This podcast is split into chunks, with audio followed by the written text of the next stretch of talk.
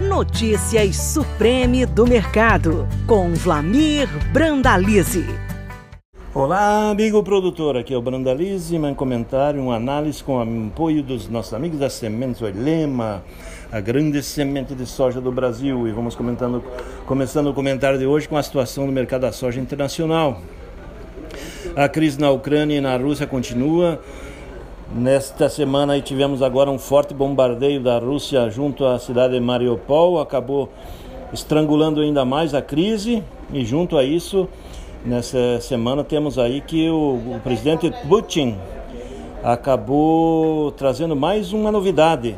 Ele está fazendo todos os contratos de fornecimento de gás da Rússia para os países da Europa que eram pagos em dólares ou em euros, agora passando a ser pagos em rublos. E com isso mercado internacional do rublo subindo, o pessoal ficou com medo, uh, o rublo tinha despencado.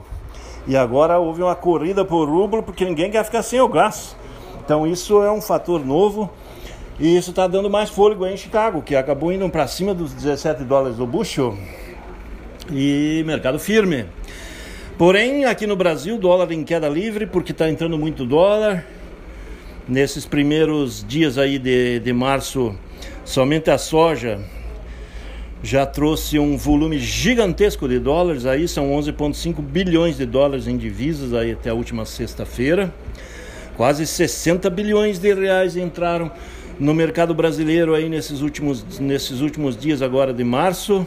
É muito dólar entrando de exportações, é muito dólar entrando de investimentos e com isso a moeda americana despencando aí já para casa dos 4,80 e pouquinho e pode cair mais porque está chegando dólar e novo volume de dólar vai chegar.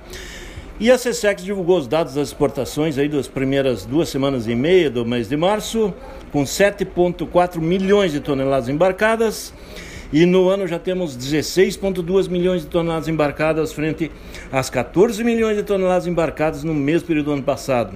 O complexo soja segue com o pé no acelerador da exportação.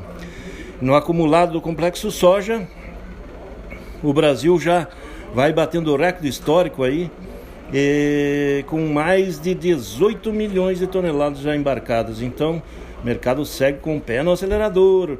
E isso é que está trazendo as grandes divisas aí de 11,5 bilhões de dólares no complexo soja. Lá no mercado brasileiro, colheita aí na faixa de 75% a nível nacional, mais de 95% colhido no Mato Grosso e avançando nas demais regiões. É, produtor segurando a comercialização, a semana de poucas vendas. Temos aí quase 50% da safra nacional ainda para vender. E produtor esperando, esperando, sentado no saco e aguardando, vai esperando esperando alguma coisa. Era a soja estar se valorizando em dólar, mas como o dólar em queda livre, o que, que aconteceu com as cotações? As cotações que andavam no porto aí na faixa de 206, 208 reais por saca no curto prazo e chegou a pagar mais de 215 reais no melhor momento aí de umas duas semanas atrás. Agora o mercado é de 202 a 204 no disponível, níveis de 208 a 212 no mercado de julho. O mercado vai seguindo firme aí no julho. Todo mundo querendo julho, porque o prêmio de julho é acima de 200 pontos e o prêmio do spot na faixa de 160.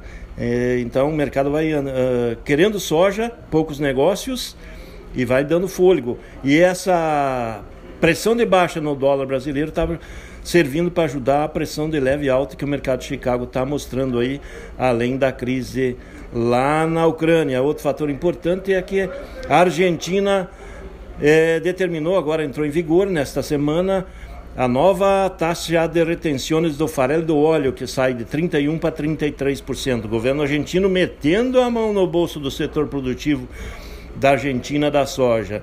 Esse é o mercado da soja que segue com colheita, produtor acelerando as máquinas. É esse o quadro do momento.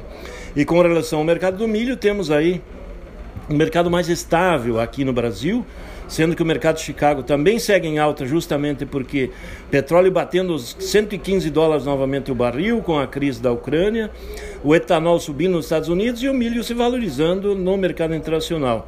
Mas aqui no Brasil, pouca alteração ou leve pressão de baixa em função do dólar que caiu muito, né? Então, dólar em queda, mercado de exportação de milho aí para julho, R$ 92,00 nos portos, para posição de dezembro, R$ 96 a 98 reais. Então o mercado caiu abaixo de 100 reais nas exportações do milho para as posições do, dos meses mais longos.